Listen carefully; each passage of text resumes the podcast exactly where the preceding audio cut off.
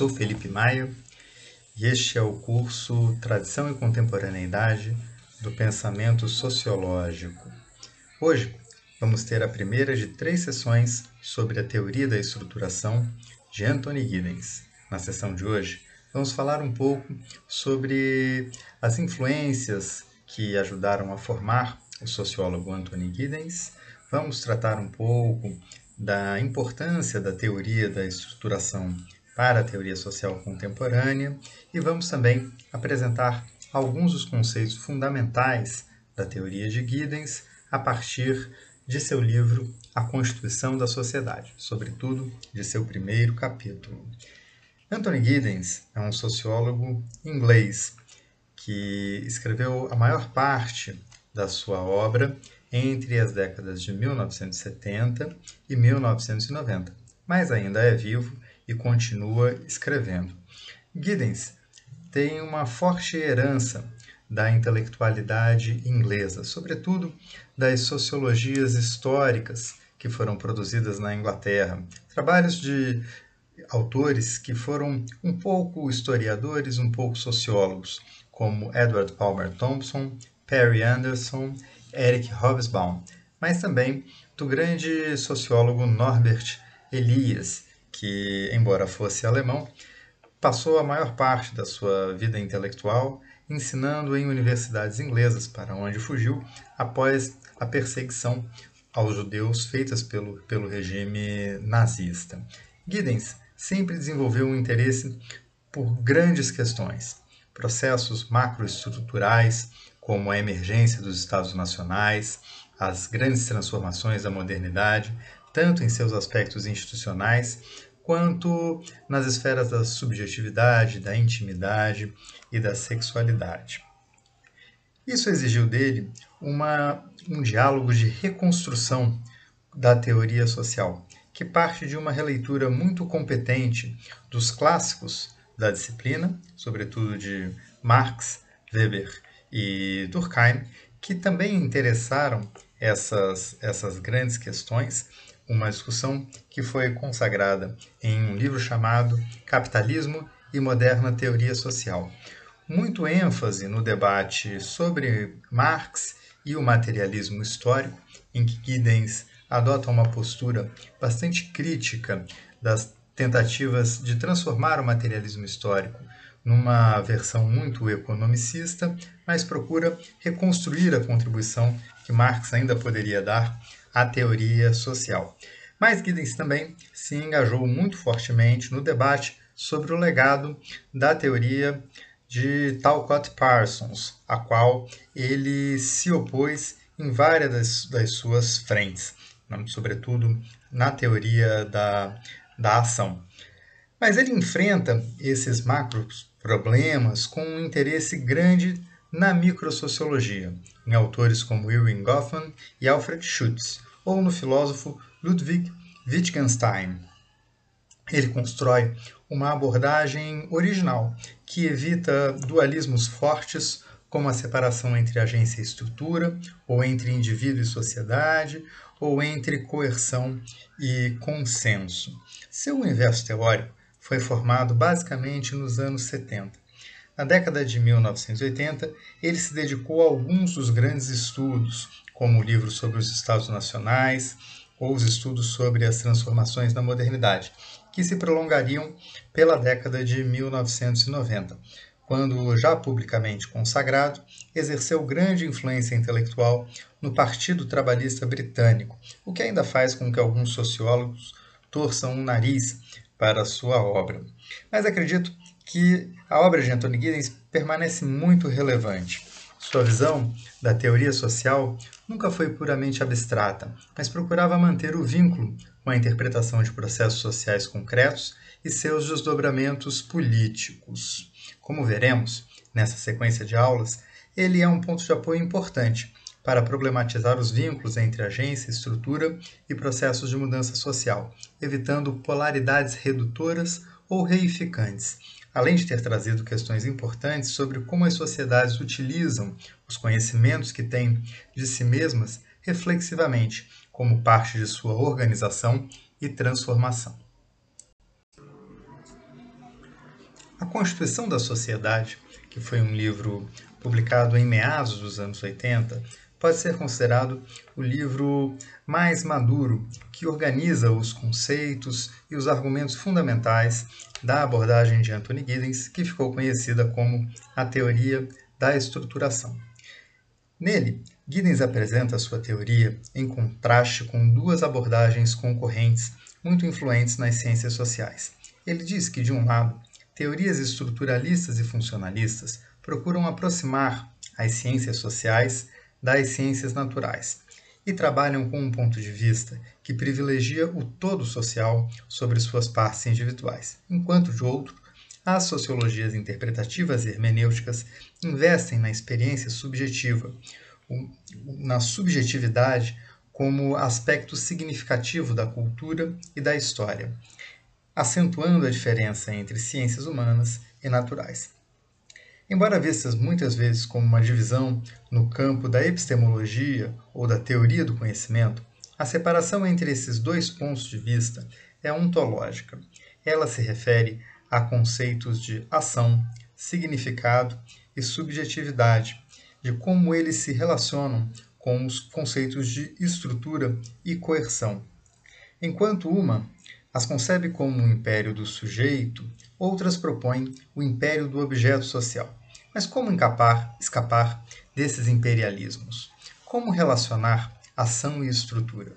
Giddens vai propor um caminho que parte de uma noção de prática. Para ele, o campo das ciências sociais não é nem a experiência subjetiva do ator, nem a totalidade do social, mas as práticas sociais ordenadas no tempo e no espaço. Essas práticas não são criações espontâneas dos atores. Elas têm recursividade, são continuamente recriadas e é por elas que os agentes se expressam. As sociologias hermenêuticas mostram bem a capacidade de conhecimento humana que está envolvida nas práticas. Todo ser humano é capaz de elaborar discursivamente seus motivos e justificações de ação, mas eles não podem ser vistos de modo independente de contextos e espaços temporais. A ação ocorre no espaço e no tempo. Ela tem durée, duração, e é monitorada continuamente por quem está agindo. Com essas ideias, Giddens quer distinguir sua teoria de outros filósofos da ação, que presumem um ator muito coerente e orientado por objetivos racionalmente definidos, por antecipação e quer introduzir uma perspectiva mais interativa em que as intenções se transformam, mesmo quando são guiadas por interesses ou por normas socialmente estabelecidas. A interação depende de um conhecimento mútuo entre os agentes, que não é inteiramente consciente, é antes prático, como uma capacidade adquirida de prosseguir, de ir em frente em rotinas e interações sociais. Motivos configuram um potencial para a ação, conformam projetos, mas a continuidade da ação, a conduta, não é sempre diretamente motivada, e na verdade, mesmo os motivos podem não ser inteiramente conscientes, como já mostrou a psicanálise. Quando se pensa na intencionalidade dos agentes, há outra questão importante a se considerar: a do re, a duração da ação é feita de atos intencionais, mas esses atos têm consequências não premeditadas, que por sua vez tornam-se as condições de novos atos. Assim, a agência não se define pela intencionalidade. A agência é uma capacidade das pessoas de realizar coisas. É um poder. São eventos em que um indivíduo é o perpetrador, o que significa que a intencionalidade tem importância e que de algum modo o agente sempre poderia ter agido de outra maneira. Mas ela não esgota a ação, que depende também do monitoramento reflexivo, que ocorre durante a ação, e também de consequências e efeitos não premeditados pelo agente. Essa é outra questão decisiva para as ciências sociais. É possível provocar efeitos no mundo sem intenção e até sem agir diretamente.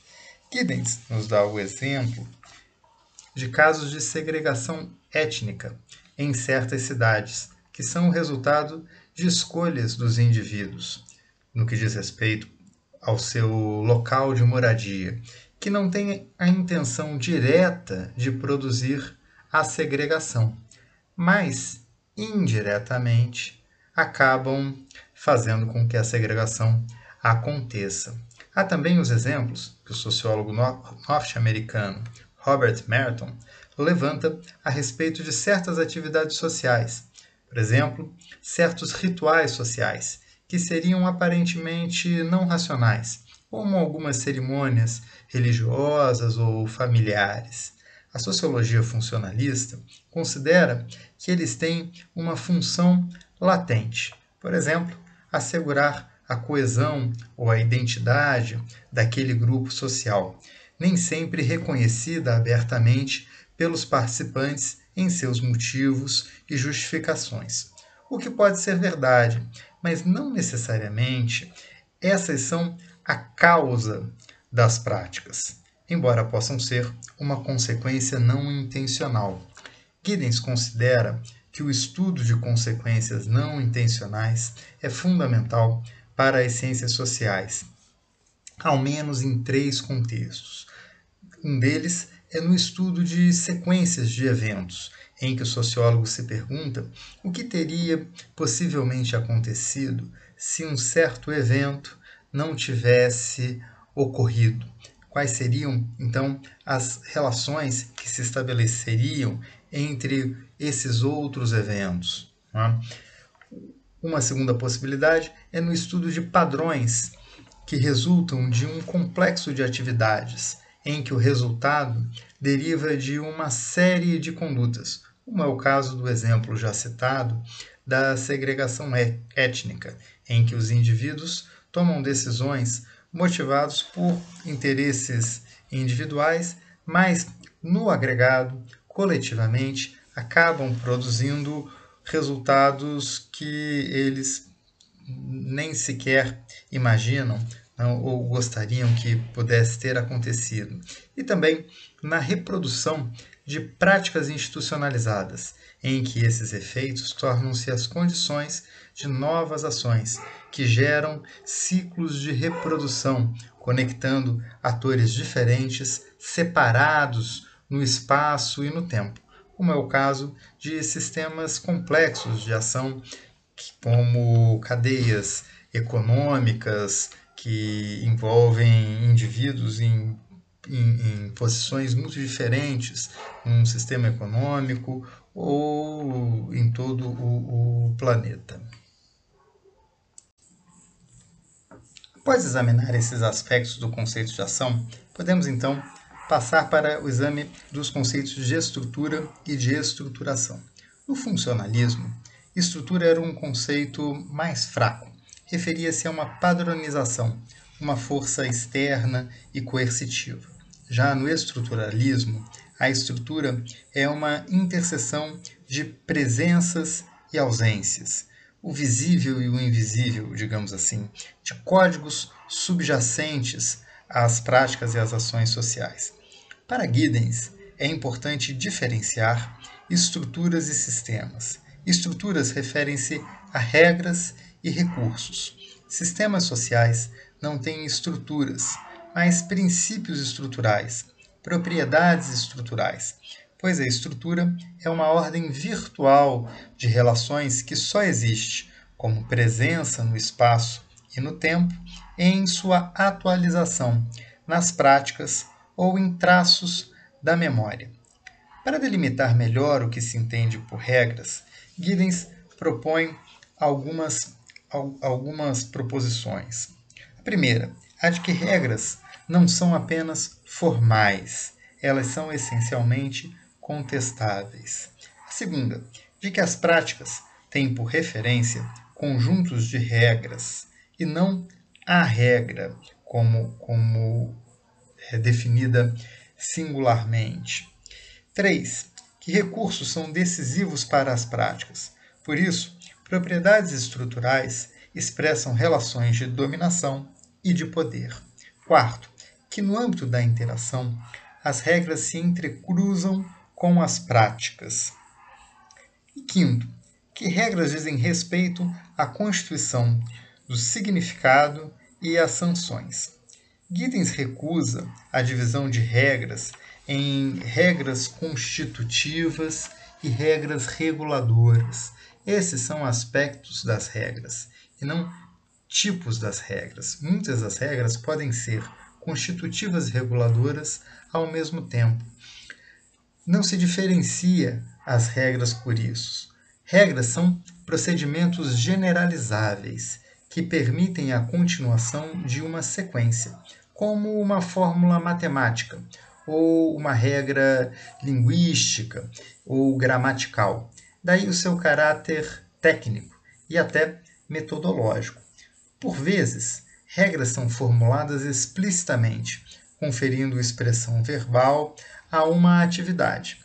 Mas regras são procedimentos da ação, da praxis, das práticas, e o curso prático pode interpretar as regras uh, de muitas formas. A consciência de regras, expressa sobretudo na consciência prática, é o âmago do que Giddens vai chamar de uma cognoscitividade dos agentes, ou seja, da capacidade de conhecimento que os agentes têm sobre as suas próprias ações.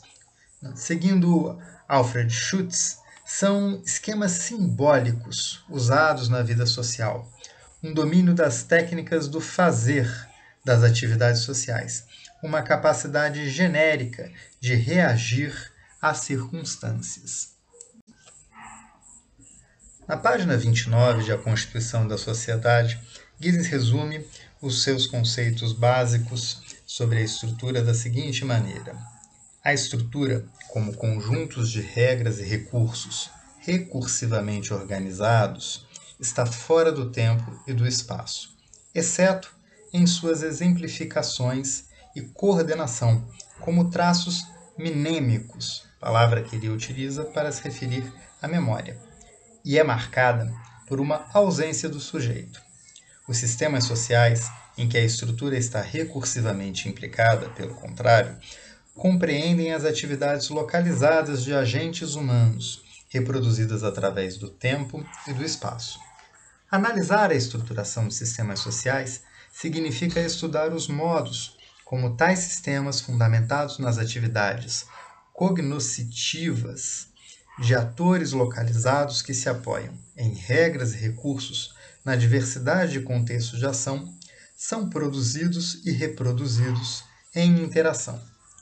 Crucial para a ideia de estruturação é o teorema da dualidade da estrutura, o qual está logicamente subentendido nos argumentos acima apresentados. Então, Giddens continua apresentando a ideia de dualidade da estrutura. Abre aspas. A constituição de agentes e estruturas não são dois conjuntos de fenômenos dados independentemente, um dualismo, mas representam uma dualidade. De acordo com a noção de dualidade da estrutura, as propriedades estruturais de sistemas sociais são, ao mesmo tempo, meio e fim das práticas que elas recursivamente organizam.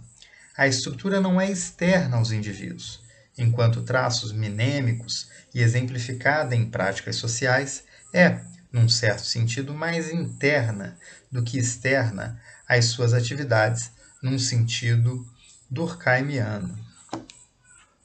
Essa é uma concepção de estrutura em que sua existência é virtual. Ela existe enquanto traços de memória dos agentes, que se torna real por meio de suas ações. Isso concretiza a proposição de Giddens de não separar ontologicamente agência e estrutura ou indivíduo e sociedade, dualismos que escondem os vínculos que existem entre esses conceitos. Além disso, a estrutura não é apenas coercitiva, é também facilitadora.